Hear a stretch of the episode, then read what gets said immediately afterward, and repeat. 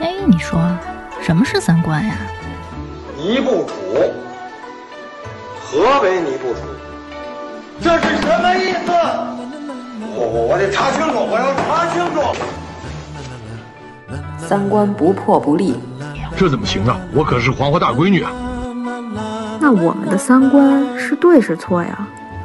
对呀，怎么不对呢？你不给我面子，我可真的要发飙了！三观正，就是三观正好和我们一样呗。这些害群之马，不学无术。欢迎收听《一九八三毁三观》。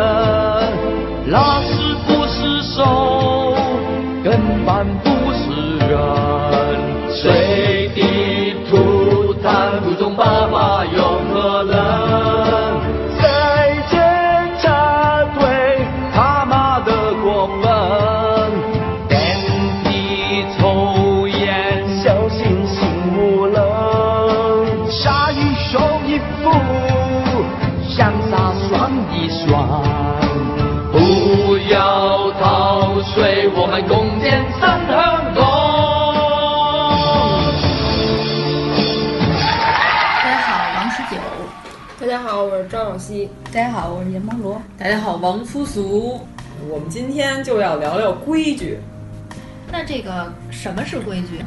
约定俗成的吧，不遵守，你在道德上要遭受一些良心上的谴责，但是法律又管不了你的，就叫规矩。你们都不订阅就是没规矩，不守规矩。对对，订阅不花钱。那咱们就先说说这个家里面的这个家规吧。你们家应该规矩多吧？你们家还挺老，北京的。反正我们家这规矩就是绝对不许抖腿，男抖抖穷，女抖贱。一斗穷，二斗富，三斗卖豆腐，这我知道。哎，我小时候看过一个谍战片儿，那大姐就是把发报机藏在自己高跟鞋鞋跟儿里，然后那大姐没事就抖腿，然后后来被鬼子也不是什么发现了，抖出了莫尔斯，对对对，嘎噔嘎噔的，然后后来就被发现了。哎，不过他们说《黄帝内经》里说了，好像抖腿确实是你身体中有残缺的人才特别爱抖腿。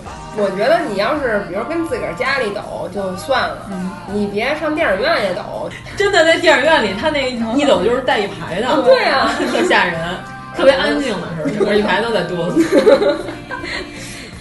那就还是说别影响别人，你自己悄没声的一边抖一边对，就主要如果它是一个激烈的片儿也就罢了。但是有时候他抖的有点晕车，不是他想让你体会一下四 D 电影的感觉，不花钱就四 D 了。我们那个同事在办公室也爱抖，你就看特别烦，他就是那肉直在颤颤颤，你余光都能看到他。哎，我最怕那种就是他在腿上摊了一东西给你看，就是你看这个啊，然后还一边抖，我一边对焦距都是虚的。但他你确定他不是真的帕金森吗？有可能是 浑身发抖。怎么就跑到抖腿上去了？这不是家规吗？哎，啊，你们小时候有没有那个吃饭小孩不能上桌，然后必须得是大人一桌，小孩一桌？有有，嗯，家里人多的时候吃饭都是小孩，从来不许上桌。但是我们主要是家里太小，而且还有女的，好像一般都跟小孩在一桌，一般关键是照顾小孩。嗯，反正像现在就是喝酒的一桌，不喝酒的一桌。对对对。是不是有一种规矩，就是客人没走，就比如在饭桌上，你就不能收拾碗筷？那不就是轰人吗？是吗？但是，一般家里吃饭，就是你要是先走了，得跟家里说一声，一大桌人就先下桌是吧？对对对，你得跟所有人都打好招呼，就是我偏您了，然后什么这那的，然后再走。我偏您了，对。大格格，你们怎么不说这？没有，我们都是抬腿就走。你们满族人，于小节，对对对，草原民风，草原民风。不对，你们都是从关外来的呀。咱们说点普遍的，就是得跟长辈说话必须得用您，对吧？还真不是，我们家从来没有。那你说你是吗？嗯，对，一直就是啊！你们家这么没有规矩呢？把这个孽障给我赶出去！主要规矩都是上一辈儿的，到我们这辈儿就已经没什么。包括比如说我跟我什么舅舅呀、姑姑呀，就你和你都用。对，但是没有严格的那个，反正就是前面得加尊称呗。你要是不说您，也得叫老爸老妈之类的，叫个称谓呢，应该有。一般都是爸妈，你干嘛去？你就这么说。对。原来我这一同事听他打电话特别尊敬，黏黏的，但我觉得好别扭，在见外有点，我觉得特别扭。对，关键我们家都是老妈麻去，从来不加你，说多了字儿费气。哦，还有那个给锋利物品的时候，要把尖儿对着自己，这是又又不能就把那尖儿冲着剪子刀什么的要把刀把儿给人家。不是人倒人茶那个茶壶嘴不能冲人，有这个吗？啊，那不就是骂人吗？那是饭馆里对，饭馆里头所有上水的人给完茶壶都是茶壶嘴冲自己，然后再撞。生活中的规矩。嗯，那说到这个，就肯定得说一下排队这件事儿。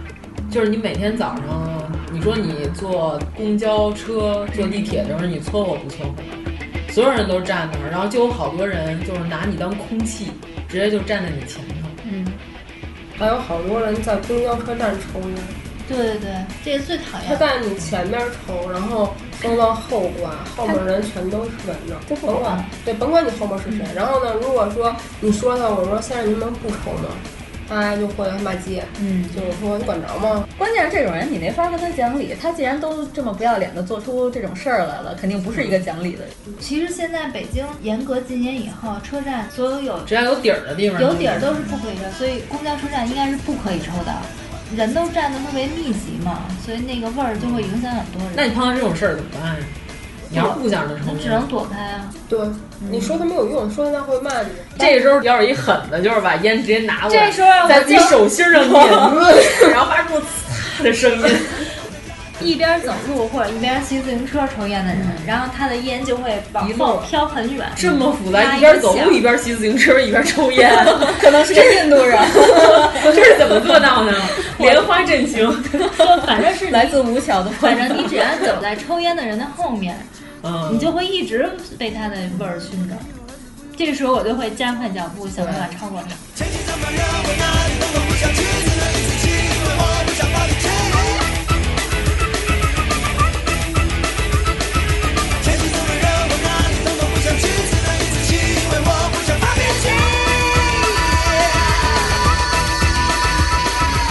而且关键是，你说你上地铁的时候先下后上嘛，这是不是规矩？对对吧？因为你现在愣上的话，你也不好上。你像地铁里那么多人呢，你在那等着人下，你后面往往总站着一个碧池在后面滋儿扎的，你知道吗？不是，他也不推你，他就，然后就，要人要不然说走啊，挤呀往前。关键是你早上去那么三秒钟，那车不还是那个时间点开吗？可能有座，没座。家里有事儿啊，就是一般我们碰上这种都是，你要不就是你妈生儿子，要不就是他抢轿帽子去了，反正家里有急事儿呗。我觉得那个坐公交车上还有一种特讨厌，就是上去以后，本来走廊公交车上人挺多的，大多数人是没有坐着，就需要扶着那个柱子呀和栏杆，然后有的人逮着一个柱子。他就把它当成他心爱的钢管舞，钢管舞，然后整个搂过来，就好像要和他一起共入梦乡一样。还是钢管舞，然后整个人都贴在那里，然后还转啊转。对对，然后搂着他自己在那看手机什么的，然后就整个这一个柱子就别人都不能扶了。哎，你遇没遇见过那种，就是说你手扶在那杆上，他可能在你上面扶着，然后他那手就一点点点点往下错，就非得挨着你，你就往下错了一段，哎呦，那手就在那又下。下来了，他就意识不到不应该挨着别人。有那种就是我扶着那杆儿，然后他根本就看不见你的手，就直接靠在你的手上。有有有夹着你的手，嗯，我的手就夹在一个柱子和一团肉之间。不不，我那种还有时候背着书包，你知道吗？因为他背着书包，他感觉不到。那以后就得带金字塔。然后我我这个时候就会默默的抽出自己的手，你知道吗？然后他就嗯往后退一下，也没有什么反应，对，也不说对不起。还还有那个在地铁上，就是因为人特别多嘛，他非要看手机，他得把手机架在你肩头上看。还有这样的，还有这种人，有一直架着看手机的没事儿，看报纸的你知道吗？对于我们这个整张摊开，整张摊在你脑袋上，哎这个时候你就可以抽烟，把他报纸点了。现在很好，很少有人看报纸了吧？嗯，对，但是遇到过了，但是对，关键是我有一姐们儿，她在澳大利亚。高三毕业之后，他就去那边了。他好长时间没回北京了。他觉得北京现在人比以前更多了。他说他有一回就是他坐地铁，就比如说你面前这个人坐着，他站起来了。嗯，常理和规矩来讲，这个座我就顺势坐下呗。他旁边有一男的，离的那个座巨远，手刀跑过来，就是手刀，明白吗？漫画里那种手刀，然后全速跑过来，啪一下给他撞开了，坐他那个地儿。有刀锋战士，他说你要是想坐这个地儿可以，但是你别撞我行吗？然后我说那你怎么没跟他吵架？他说没法吵架。我说为什么？他说你骂他什么他都同意。你这人怎么这样？对我就这样。你这人怎么这么没素质？对我就没素质。还是那老王的套路有异曲同工之妙。那那这样重复，这没法吵。对啊，就是你骂他什么他都同意，真特别受不了。就是为了个座儿没有底线了，对对，什么都行。地铁该下了，而且这站是个大站，所有人都要在这站下。但是门口会有一个中流砥柱，对对对，站在那儿纹丝不动，死活不就是所有的影逼。关键他就站在这门口，他也不下，他也不上的，所有人都得跟洪流一样 冲过他的身体。吗？要不然你就说换换，往里走走，就他也不起开，他可能下站就下。我记得我看过一个公益广告，也是提一些建议吧。其中一个就是背双肩背，如果你在公车或者搁在前面，要把包摘下来，因为你背后呢挺鼓的，相当于其实占了多半个人的地儿，而且你晃来晃去会刮到人家。就是你的背包搁在下面拎着的时候，小偷是不容易偷的。对，就腿占的空间反而是小的。因为那个高度唯一能偷着的，可能就是那个带着轮椅过来蹭的那种 离家的朋友漂流在海外。但是现在有一种趋势，就是这种老头老太太去超市那种推车，他们就爱拿着这个车上地铁和上公交。没有老头老太太都坐公共汽车，从来不坐地铁，因为公共汽车不要钱。嗯，对对对。然后公共汽车，你赶上人多的时候，他那个推车他自己又不拎着，俩轱辘就经常，如果是夏天穿凉鞋，就跟吸尘器一样，就经常会刮到别人的脚、腿什么的，还很脏。关键是那一天有一大爷踩着我脚，他根本就不知道。他那可能是假肢，踩上去还得碾一碾。对，然后还我 说：“哎呦，你踩着我了。”哦，是吗？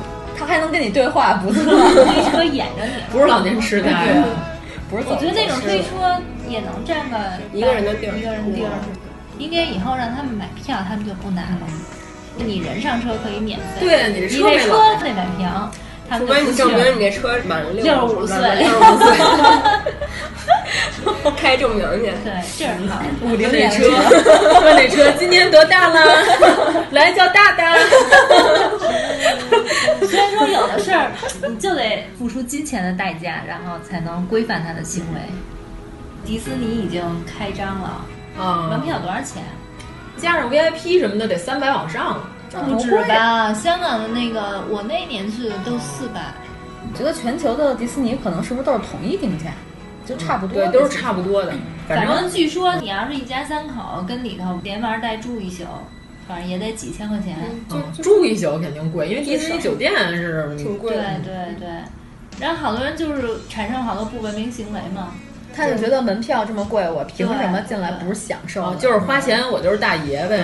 就是花钱是大爷，这个实在是让人受不了。嗯，问题就是你购买的只是入园游玩的权利，并不是说我花钱了我就能买了，我随地乱扔垃圾，然后加塞儿插队。今天那个微信上不就有一条热搜吗？迪士尼正式营业第一天，各种加塞儿插队。肯定是这样，想不对，然后那个看烟花也是，他说本来他们是安排的前排的人坐下，嗯，后排的人站着，然后这样有一个参差，有一个落差，这样大家都能看见。然后结果所有人都站起来了，然后站在后边人就是什么也看不见。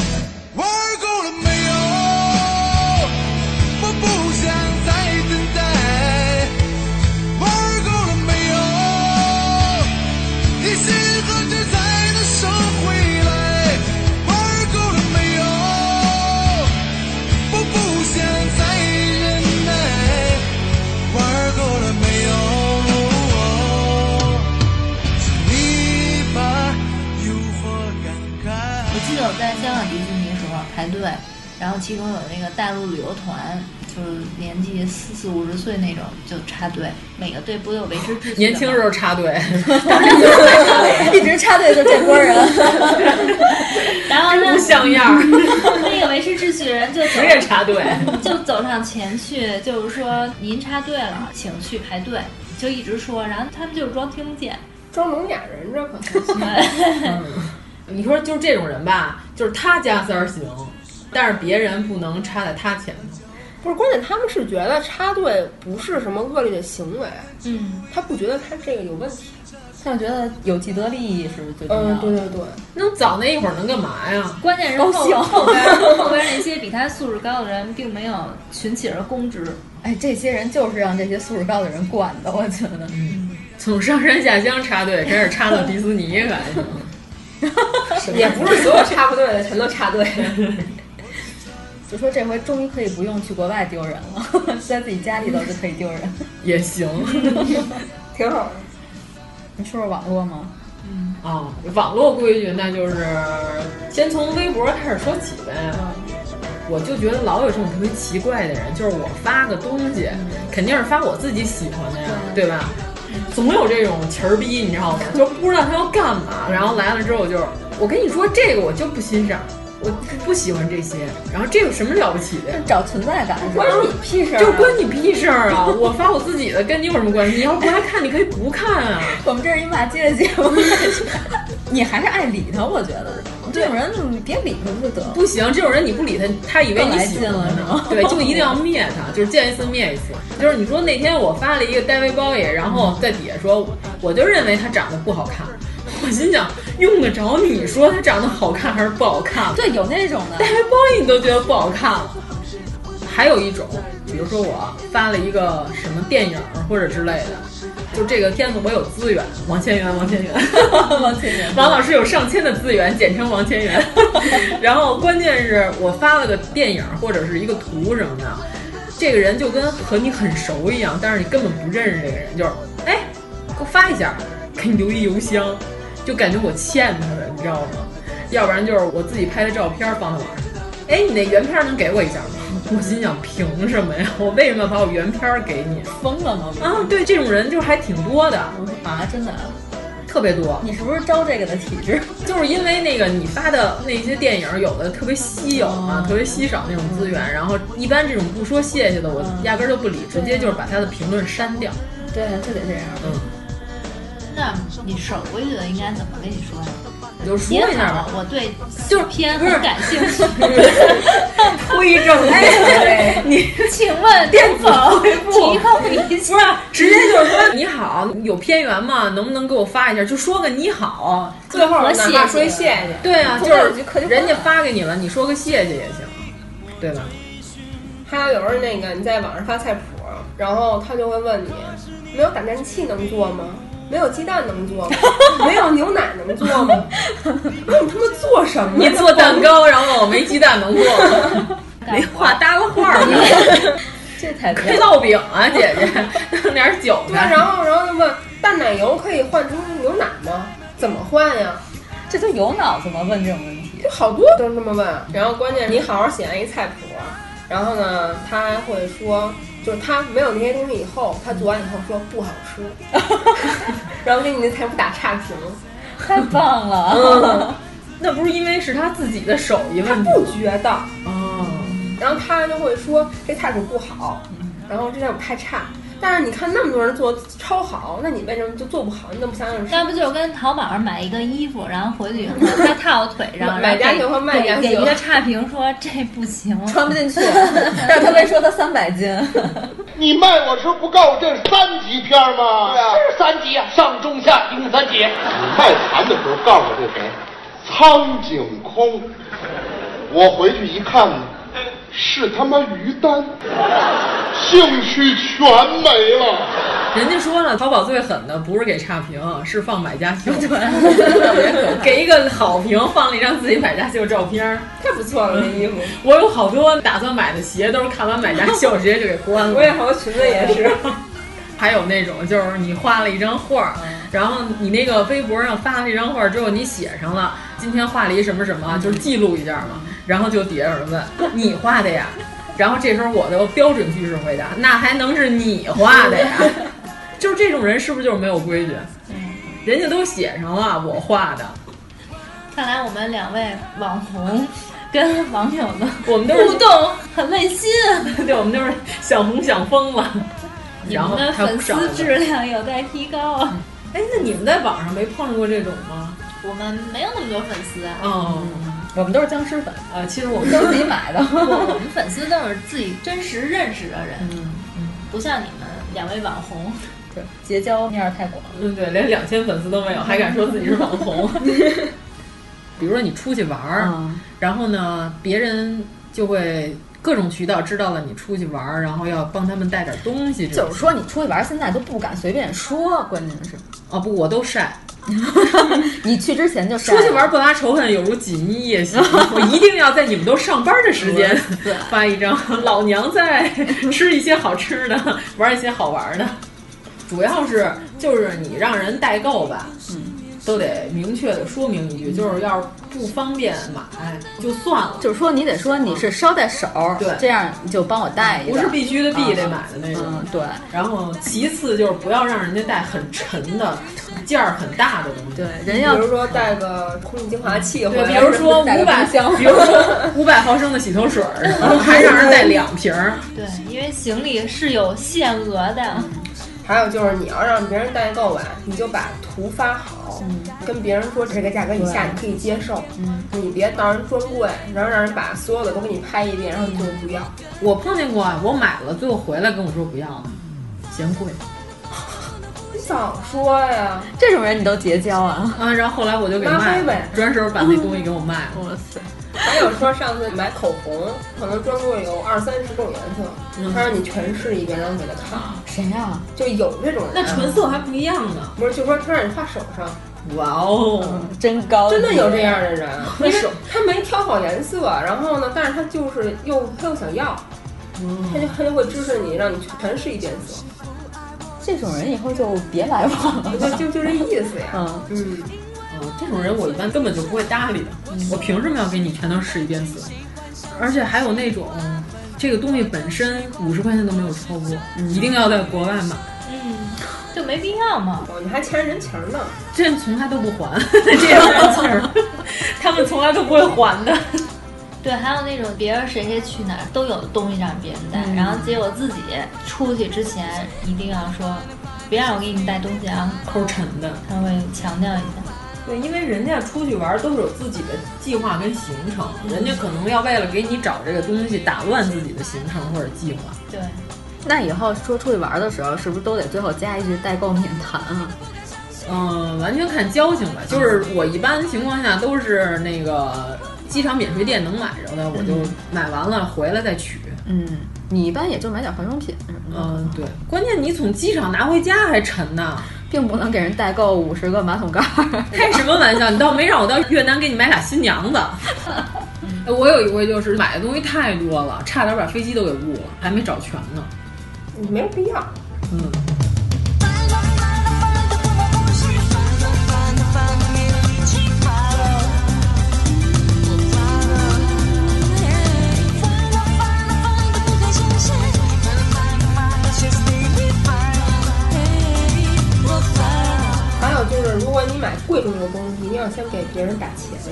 嗯，对对对，有道理，别让别人惦记。嗯，对。比方说买越南新娘，最 好先把钱打给我，我再去帮你提货。不然关键买回来你不要怎么办？这个不能退。而且像那种，比如什么首饰啊、手表这种，单价比较高，但又比较精细的，嗯，最好别带。我觉得最好不要带。我帮别人买，我挑的时候我都怕给人挑不好，或者哪有点小瑕疵。而且你比如说，万一人家要是不小心给你买错了，你也要记着把它要了，然后把钱给人家。你不能说这事赖别人，因为毕竟人不是说收代购费那种，人是反正属于客情嘛，尽心给你办事儿。这个是托别人代购，然后还有就是，如果咱们要让别人帮着代购东西，零头一般都是不要四舍。都要入零舍一入。对 对，一般要给人一个整数，或者说要多给一点，这有辛苦费，江湖规矩。就真有那种就是四九九，他就真给你四九九，有那样的，真有那样还的。算汇率什么那种。对对，而且还得算的不是你购买当天的汇率，是你回了国之后的这一天的汇率。对对对，他要是涨了还行，跌了怎么办？我觉得你要是四九零，你也应该给人五百，我宁可贵二三十块钱，我找一代购代购，我也不用找熟人的，何必呢？你回来再，比如说再请顿饭，那请那人情儿，那比那还贵多了。我觉得现在网购都挺方便的，就对，别现在老代购。而且包括那代购有直邮，你可以直接邮邮到你家。然后我觉得那种就是，除非说人家在那看见什么什么，觉得你可能需要，问问你啊，对对，那种还行。人家愿顺便愿意给就是你带，主动代购行。对，但是总有这种咱们大学老师讲话的光腚串门，不拿自己当外人。他说话一般还是话糙理不糙。对对对，但是这句话是有道理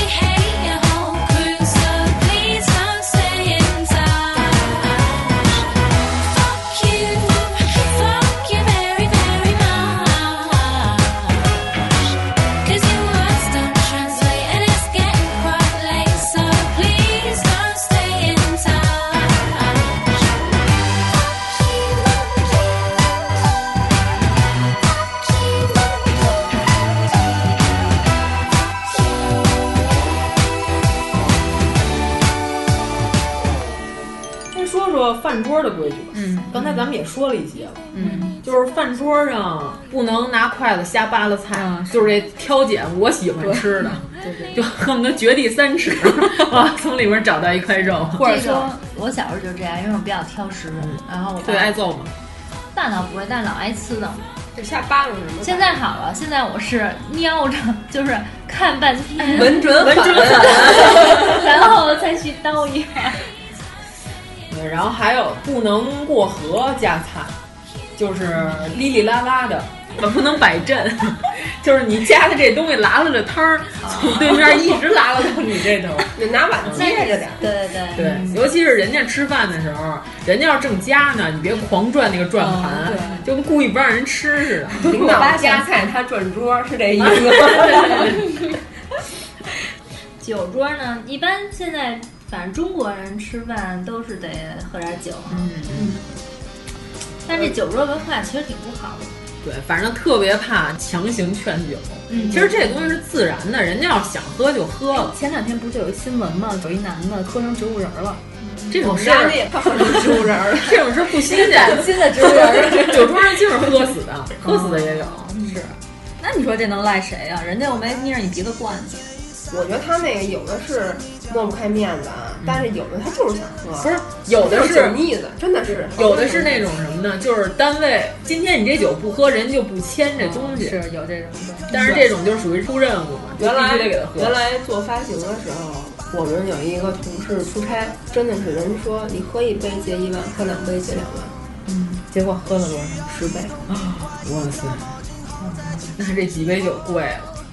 对，十万块钱结婚啊！那单位给他补助吗？不给补助，给什么补助啊？赶紧体检去吧。对啊，十这十 杯喝完了，那肝儿还不得爆了？反正就爆肝，反正就喝了。对，人家不是说嘛，酒桌上就怕梳小辫儿的、吃药片儿的、红脸蛋儿。嗯，对对。梳小辫儿就是女的，女的都特别能喝。然后那个红脸蛋儿的，就是喝一点儿就上脸，不行不行，我不能喝不能喝。一般这种人到最后的时候还是这个状态，一点事儿都没有。然后还有一种就是吃药片儿的，就是都把这药搁这儿了，就是你看见没有？我我这就是因为喝酒，这病那病的，然后肝也不好，肾也不好，但是今天就是还得喝，我今天带着药来的。这种人特别恐怖，千万别轻易。其实是假的，是吗？不是不是，是真的。这种人都巨能喝，他就是酒腻子，他不然的话也不会喝成那样。我爸有一次就是外地朋友跟外地，我们一块儿我也从来没见过那么热情的劝酒，真的是有点招架不住。后来我爸想一招，就是我开始不知道，我爸就有点站起来，有点晃悠，然后还弄洒了桌子上的一个杯一故意的杯，对对对，装成那个已经不行了装成要吐对，然后就赶紧就结束了这个局。然后回到酒店一关门，然后立马说装的，太牛了，考验演技，啊哇塞！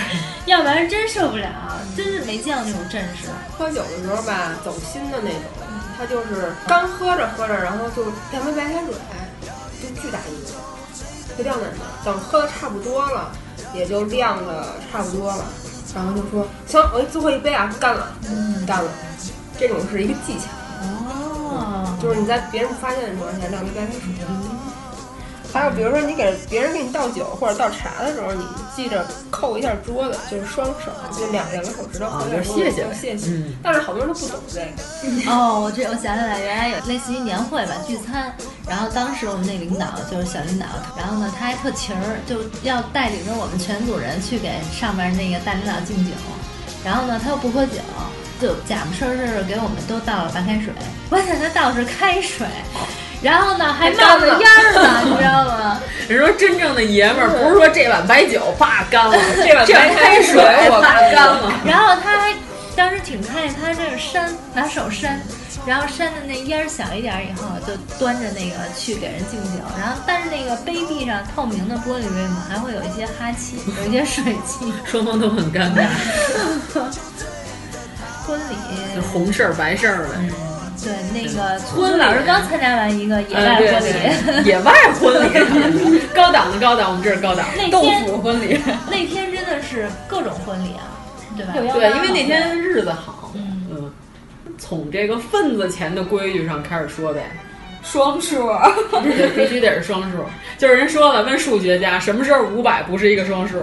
就是婚礼给份子钱的时候，五百不算双数。哎，我好像给过五百，我也给过五百，嗯，但是我一般就给六百。五百是偶数啊，对是啊，但是在婚礼上这就不是一个偶数啊，那你说九百九十九呢？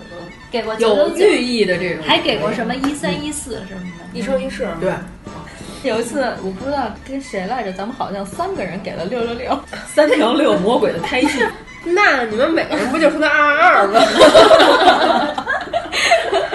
这是有多不熟，而且还说了三遍。你们这骂街都被人发现了。哎，那你说有的这个好久不联系了，冷不丁的请你，对就奔着份子钱来的，这种种就得给九十九啊！不守规矩，我要我根本就不去，根本就不会去的。去的时候，你这一桌人压根儿不怎么认识，你吃的也很尴尬。比如我叫了他，然后他没有去，就没有去的人也要托别人带这个钱吗？看你看你们俩关系关系。嗯，比如说像咱们这种关系，我可能去不了，但是我肯定会托对你带对钱。对，但是像刚才苏苏说的那种，好久不联系，这就没必要。本来也不熟然后好久不联系。哎，咱说一下婚礼上的游戏，啊，就是这个，我觉得啊，适可而止，点到即止，就是不要让新娘子拿大饼，类似这种招数不要有，实在是太不好看了也。有一个是叫什么吗？这一桌所有的男的坐成一排，椅子一排，然后新娘子躺在那个这些男的腿上，从这头颠到这头。什么玩意儿啊？吗？电影院抖腿那帮人，什么鬼？那要颠不走呢，就一直上下颠，不 不前后颠怎么办啊？他们这属于欺负人啊！有本事你玩一三百多斤的新娘，这就是变相骚扰吗。对啊，那不就是咱们以前说的婚礼恶俗嘛？嗯，那就可见他们的朋友没什么高素质的人呢。对啊，反正那天现场我看到这个游戏之后，我震惊了。我说哇塞，还能这么玩呢？我得记下来，以后在其他我讨厌的人的婚礼上我要用上。就是这个堵门儿。就我原来有一回打车碰着一个司机跟我说了一件特别奇的事儿，就你这个我每次都特别喜欢跟出租车司机聊天，但是最近滴滴司机的水平明显不如出租车司机聊得开。对对对，嗯。他们有规矩。对，关键是那个出租车司机吧，他经常给人帮忙，就是有时候人家婚礼给人开个车队什么的，他说他说那个他说你知道我有回碰上一最神的是什么吗？我说什么呀？他说那天早上他跟着新郎的车一块去，然后到门口就是堵门，那新娘子死活不开门，说要一电视机。然后呢，这个新郎就说成买没问题，但是你先把这门开着，我现在没法给你买啊。这女的说今天没有这电视机，我就不开门。张耀牌，电视机来个八点上电视机，电视机，电视机，电视机上上上电视机，电视机好，两部电视机，一部看新闻，一部看球赛啊。然后呢，这司机就就说，当时那新郎就问说，今天是不是就没有这电视机，你就不开这个门了？然后他就看那新郎就是已经攒着火呢，你知道吗？就是他说这肯定不是因为这一件事儿，就是这婚礼之前肯定已经发生了无数事情，这就是一爆发了好爆发导火索。然后他就是说，那女的说对，今天没有这电视机，我就不开这门儿，还沉浸在自己的高兴之中。然后这新郎就是直接就跟这一堆伴郎和司机说走，咱走，然后就走了。走完之后，新郎就说哪儿哪儿哪儿，说你给我开到那儿去，然后开到了另外一个小区，还有另外一个小区，然后之后那个那个。新郎就在楼底下喊，就谁谁谁，你给我下来！然后有一女的从楼上跑下来了，跑下来之后，新郎就说说说你当时说你要嫁给我，说你现你今天你还想嫁给我吗？说我这儿有现成的婚礼现场，说你就跟我去结婚去。然后那女的就说行，太现成了，就就把这姑娘给拉走了，就拉到现场去了。然后那司机说：“我现场全乱了。”然后他说：“从来没见过老丈杆子打了一出租把新娘子送到现场的，就是娘家人也惊了，来的这新娘子都不认识。最后跟谁结了呀？就是那就下午肯定得离了呀，就跟那个电视机离呗，对吧？不知道，好想知道那个这因为那个啊。因为那个司机就是负责到这块儿之后，后来他就不负责再接人或者拉人了。他说：“这是我碰上的最离奇的。”这样，你爸肯定在这看完了再说。得看全本儿的。我爸到下午还得跟着呢，跟着上民政局领离婚证，还得跟人分析。我跟你说，你这不对，你知道吗？不能这样。那这纯属自己瞎作了。对对就是这堵门不能太作。嗯，不过我觉得这个跟这钱沾边儿的，可能还是看地域的经济水平吧。啊，对，就看你们这块地儿普遍的一个价位，嗯，没有什么绝对标准。既然就是自称为红白喜事专家的王 思聪老师，那个红事儿咱们讲完了，讲点白事儿。就是一般情况下，这个在医院里头推到太平间里边儿，推完之后，人家帮着你收拾，然后给你弄到柜子里，给你推进去。这种情况下，你就得给太平间的师傅买两瓶白酒。这个白酒它有一个说法，叫给这师傅消消毒。哦，就是除了给师傅白包之外，然后还得给两瓶白酒，这叫消消毒。因为一般情况下，这殡仪馆的人，你要是这个东西没有照顾到，他给你使坏。嗯，你知道怎么使坏吗？给死人化妆，得先化冻了再化妆。哦，然后呢，如果你要是这个没照顾到了，他给你怎么着弄了？他给你冻上的时候就给你化好了，等到你送到拉到八宝山的时候就花了，就得从化，从化你还得给包，然后这个时候的包那就是要多少钱得给多少钱，因为你马上就要办追悼会了，你追悼会花的时候怎么弄？就是八宝山的化妆费比医院太平间的化妆费贵，是吗？那白包应该给多少？这不知道，我们家已经很幸运的了好久没有死过人了，我不知道现在的市场价。不过现在我觉得在北京办丧事儿挺方便的。我之前参加过一个，就是方便 什么意思？就是他那个简简单，一条龙焚烧一体化对对，其实说白了就是你就花钱，人什么都给你给你弄了，也不用自己瞎张罗什么的。包括你这个屋子里这些亲戚，呃，什么身份的亲戚怎么站，嗯，谁站哪儿，然后花圈怎么摆，按什么顺序摆，先干嘛后干嘛，说什么话人都管，就一条龙嘛。可能我说的这也是早年间的，可能现在太平间规范了很多，就不会再有这种事情发生。因为他们拿着那么高的薪水，火葬场的职工的工资很高啊。这个事儿不是一般人能干得了的，这种特殊行业，我觉得还是得多给高一点儿。这个也是一个非常令人值得尊敬的职业。还有那个说法就是烧香，就是磕头办丧事儿的时候是神三鬼四，一般敬神、敬佛，然后事到如这些全是三炷香，磕三个头。葬礼的时候是四支香，磕四个头。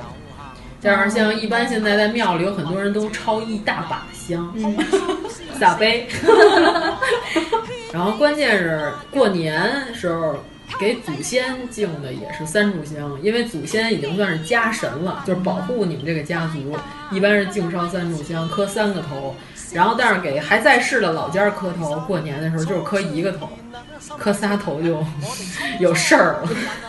神三鬼四是吗？对对对，直接被一脚踹出去。你给谁磕头呢？对了，咱们说过，就是现在有很多不像样的葬礼，给自己的老父亲的葬礼上请了一堆甩发的大姐，对对对对，还有那个跳脱衣舞的大篷车什么的这种。可能以前老爷子好这口，这从什么时候开始流行这个呀？红白缝蹦迪，这不就坟头蹦迪吗？对对对，真的就是坟头蹦迪。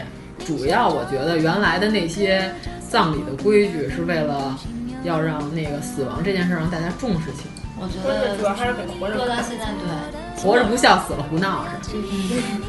对，就是像这种不能扫墓，然后还请人代扫的这种，这不我觉得哦就是不像样了吧嗯嗯，聊天儿有一种规矩，就是拿微信，经常有那种人问在吗？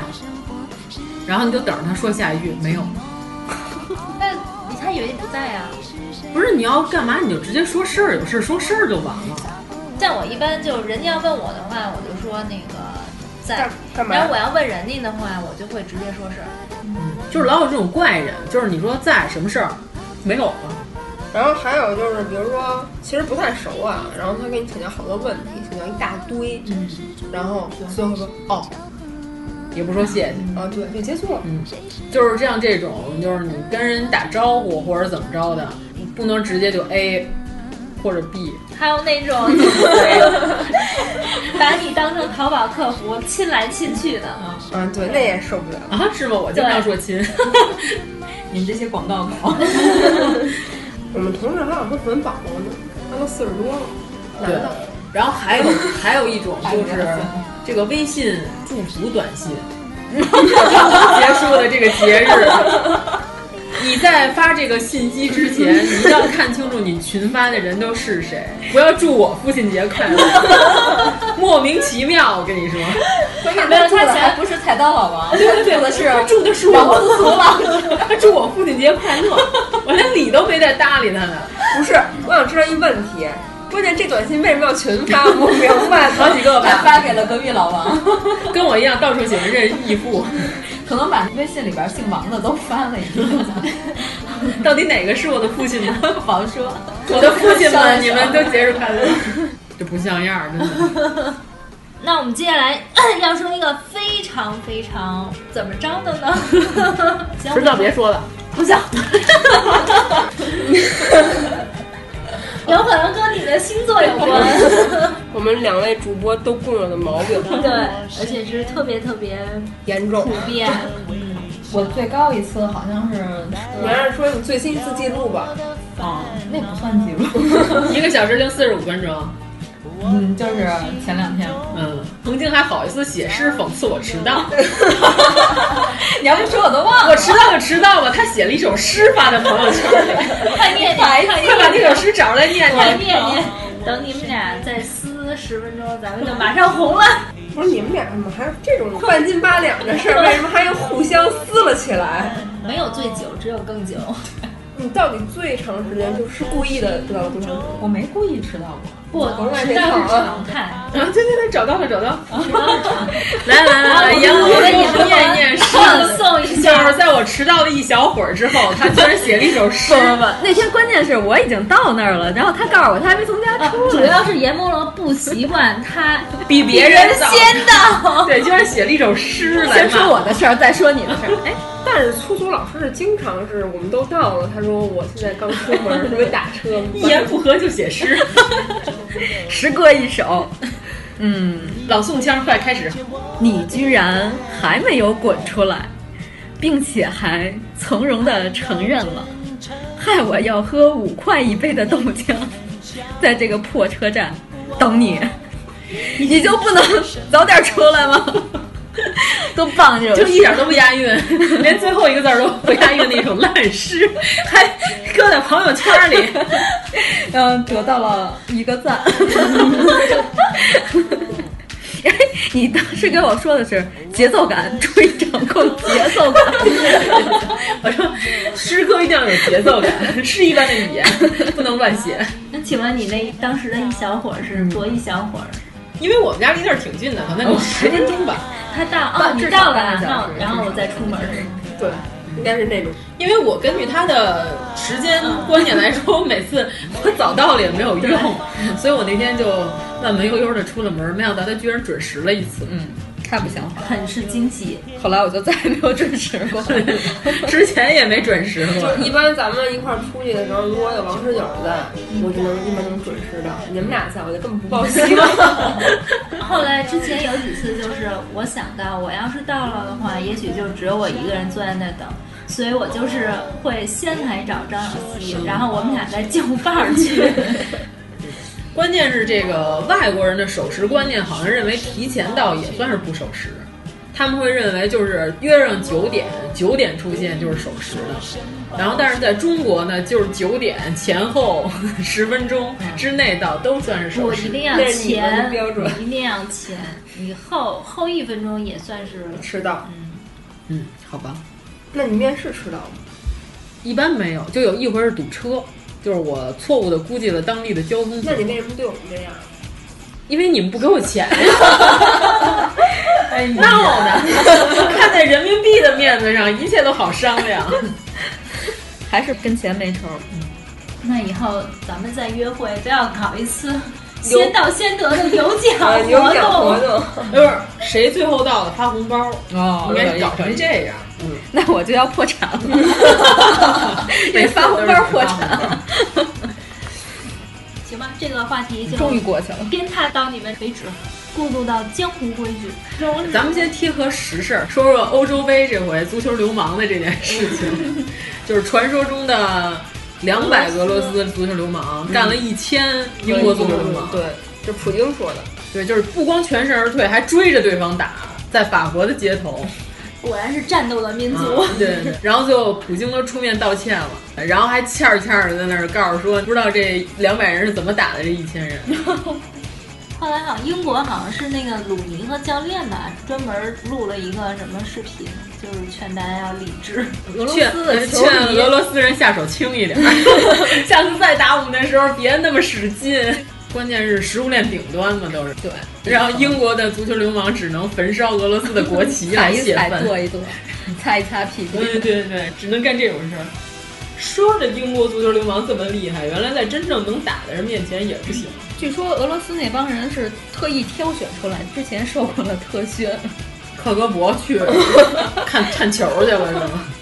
他们这么厉害有什么用啊？俄罗斯他又进不了四强，英格兰也进不了四强。人家说了，你说说他们俩干嘛？相煎何太急啊，两只弱旅。我跟你说，我死看不上英格兰。英格兰就是欧洲的中国队儿，一直都以为自己特强，然后到哪儿都吹得乌丢乌丢的，然后从来都踢的成绩不怎么样。这样，听众朋友们不要以为我们是胡乱看球，因为我们这四个人里有两个原来是踢过球的。王十九是前锋，我才进过好几个呢。你们俩是同时上过场是吗？当然呀、哦我们俩我们足球队只有主力位置。我们 我们足球队只有十一个人，少一个人比赛就进行不下去了，那好呢。我是左后卫，马尔蒂尼灵魂附体。当时咱们那个的身在法国的朋友是踢哪个位置啊？他也是后卫嘛。这回我们去的时候，还在法国回忆了一下球队时光，然后他还回忆一下之前得百队杯冠军的时候的光辉历史。他是一开始就踢，我对，他是高中嘛，他们那个百队杯还得过北京市冠军呢。我觉得他打自由位置，你知道吗？他老从右后卫踢着踢着就变成中前场了。我一般情况下都是球过人不过，就是球过了你别想过去。你居然还能参加这种体育运动，真是太……哇塞，我们都是打全场的好吗？上下半场。但是我记得好像那时候好像抓来抓去的。蹬衣服嘛，嗯，就可以。正式足球比赛也蹬啊，还有上肘跟蹬踏呢，都是各种使绊。我记得第一次胸部停球 还是有些不习惯，球弹出去了，不是夹住了。你停的是信用卡，怎么把球都停住呢？刷了一下，反弹到我自己的脸上。还有什么江湖？东北啊，对对对，来来，东北江湖，来来我。觉得东北人他们说的那个能动手就别吵吵，特 别特别对。别吵吵，对，别吵吵。我们家邻居就有俩东北的人，他们俩就老吵吵，每天早上吵吵到晚上，为了各种鸡毛蒜皮的小事儿。能听出他们动没动手吗？肯定没动手啊，因为他们俩一直在吵吵。对呀、这么不规矩呢？对，我东北人里的上海人。我觉得是这样直接打就行了，而且还是俩东北人，还是不像样儿，对，太不像样了，我觉得。哎，不过人东北同胞也是很文雅的。我上回还跟王石九讲过呢，我是去查干湖看他们那个东捕，然后坐那个火车，当时正好赶上大学放寒假，就车上全是学生，我没车座儿，买的是站票，我坐我那箱子上，本来想靠着椅子眯瞪一会儿，然后旁边有俩姑娘聊天，就给我聊乐了，你知道，我都乐清醒了。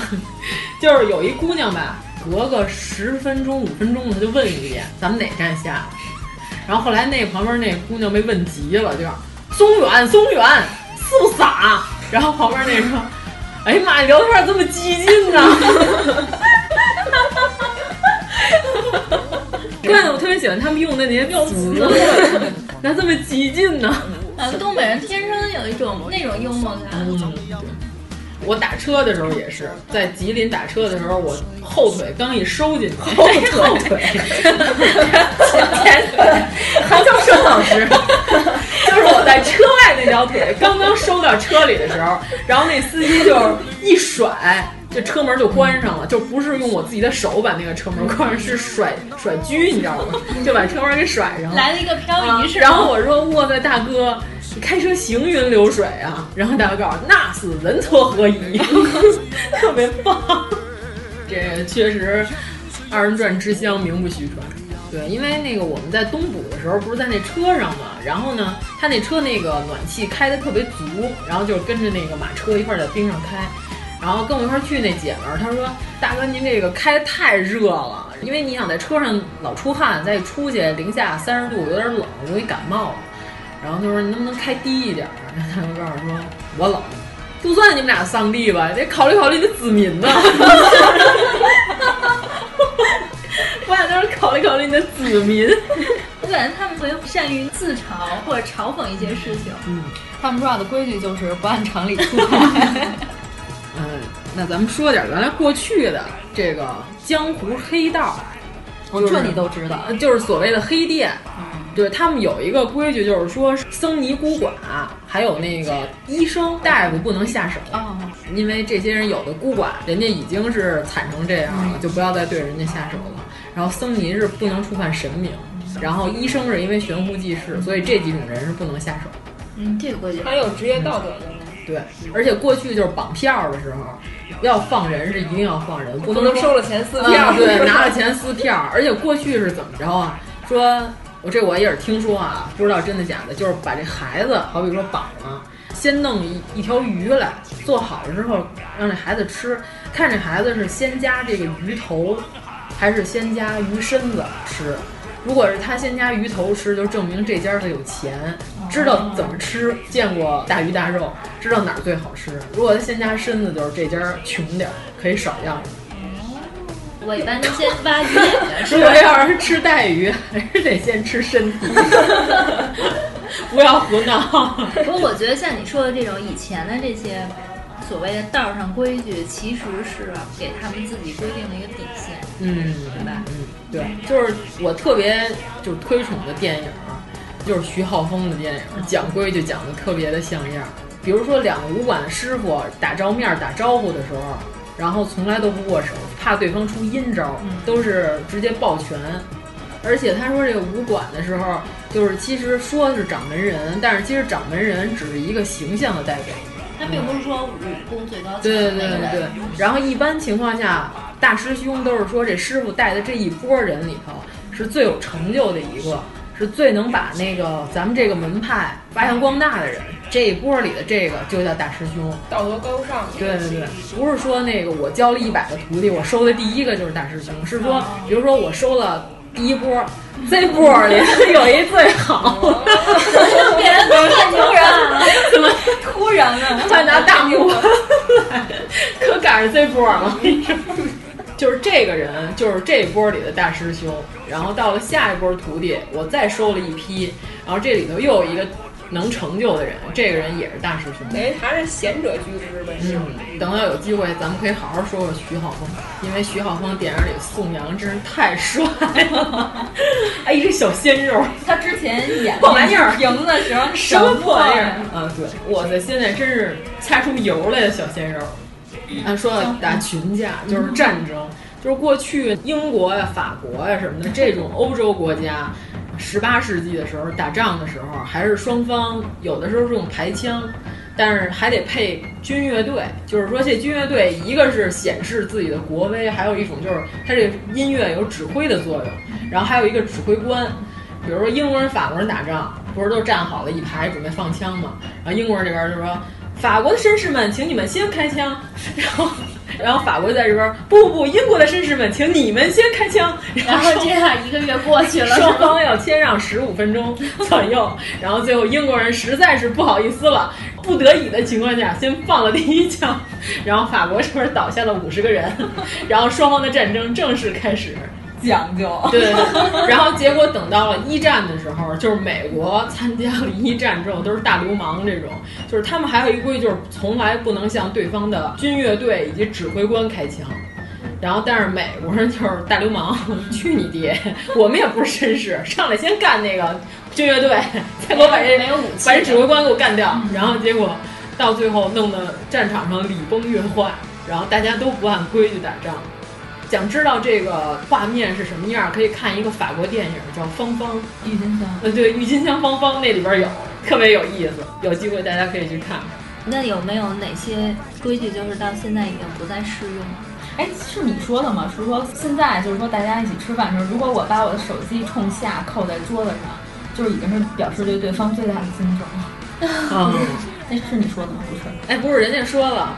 说吃马小是最有助于社交礼仪的一种食品，把手因为两手全站着，不能玩手机，只能聊天了。对，还真是。最近不有英国那阅兵，威廉王子不是蹲着逗孩子，然后被女王给叫起来了。估计女王当时大概说的话：“你干嘛呢？你赶紧起来！”不是，刚 才那个看着呢，干什么呢？这是对对对，大概是那意思。可能这也算他们里边的规矩吧。嗯。不是，主要是因为你代表了皇室嘛，对，你不能大家只能看到王子一颗头在那儿，而且没有头发的头，有头发的时候还可以，但是现在就是一个非常亮眼的一个 存在。他那个视频好像是他们一出来，那个女王好像想跟王子说话，然后呢，王子啪蹲下跟他儿子说话了，然后女王就不太不是不是，因为他们是贵族，就不能那个，就只能跪着，不是太 太表现。平民化一面，因为都得是端着点儿呗，对，拿着点劲儿，公众形象。嗯，然后王总当时那个脸色还比较尴尬。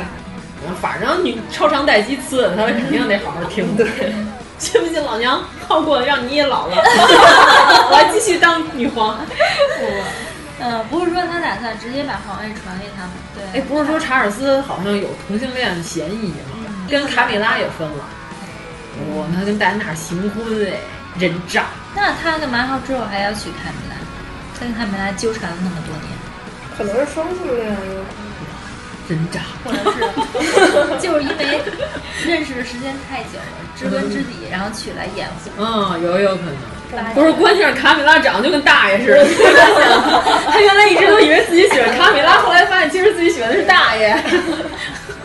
你真没觉得卡米拉长得特别男人吗？咱们这幸亏不是一双语节目，不然有国际影响不好。没事儿。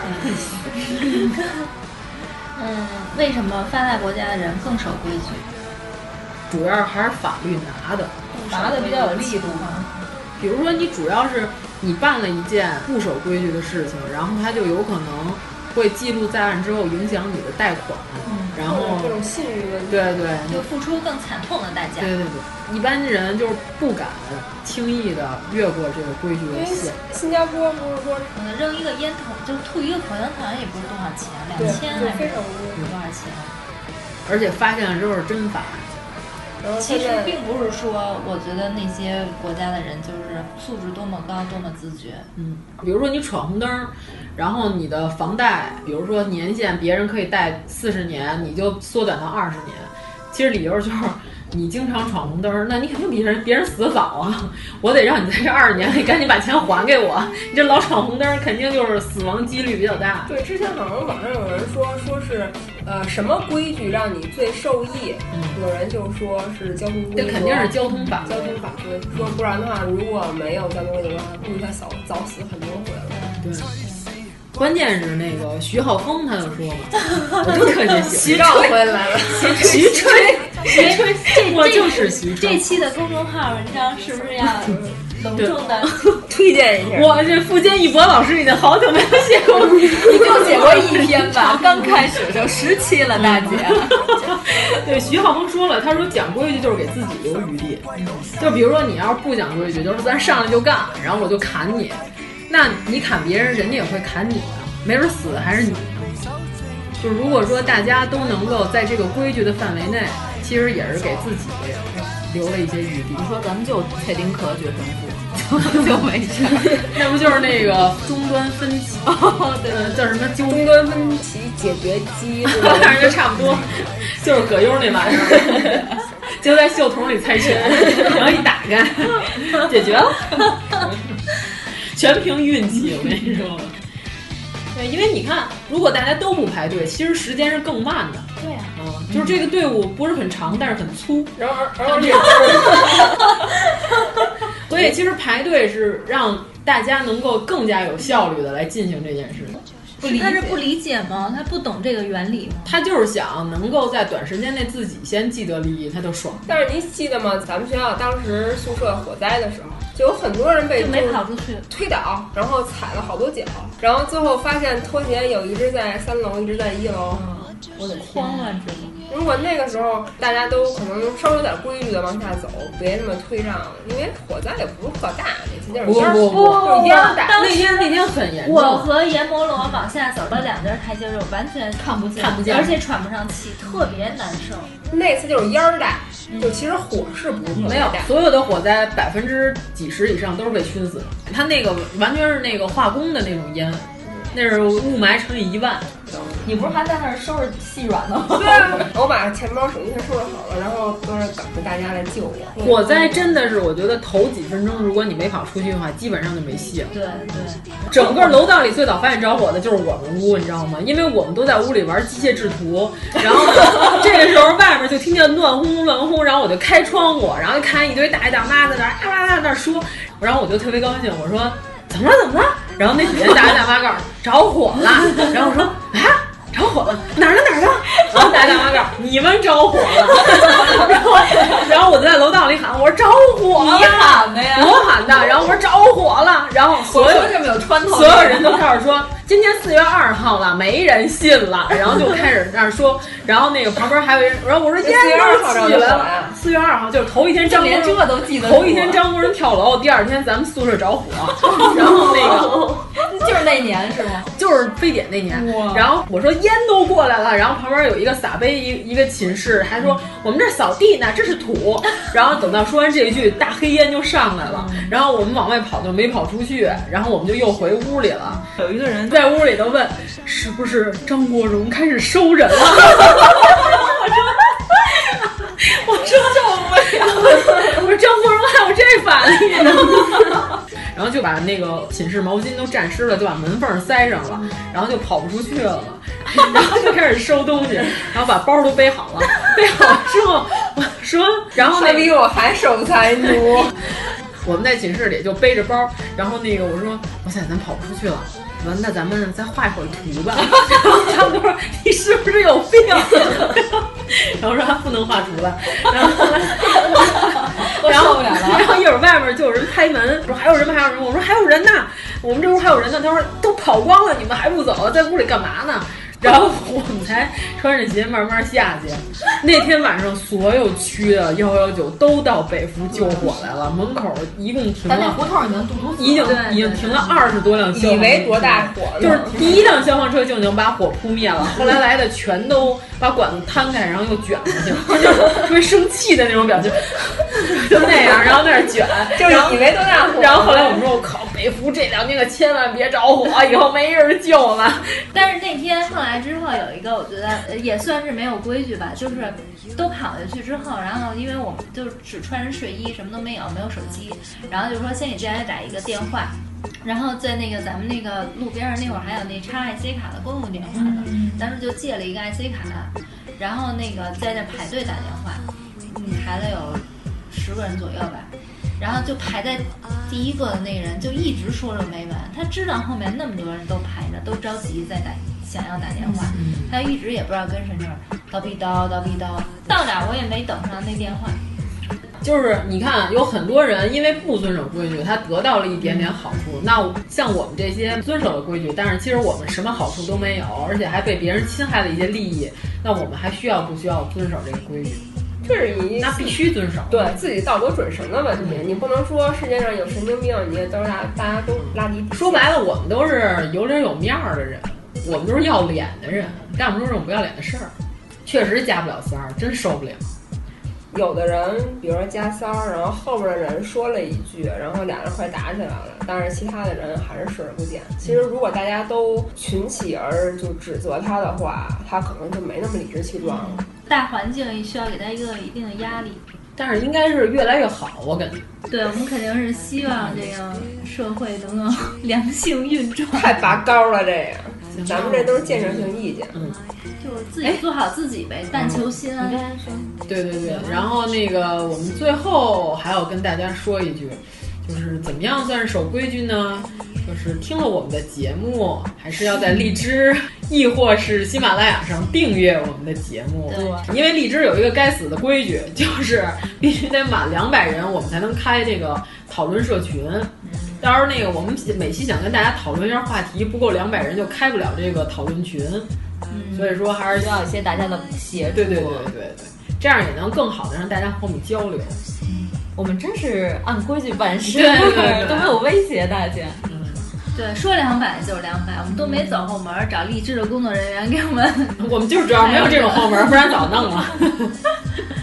我们要是能走后门的话，能加个三儿，我们 也不能干这件事。心虚吗？心虚吗？那今天唱歌了，就到这儿了。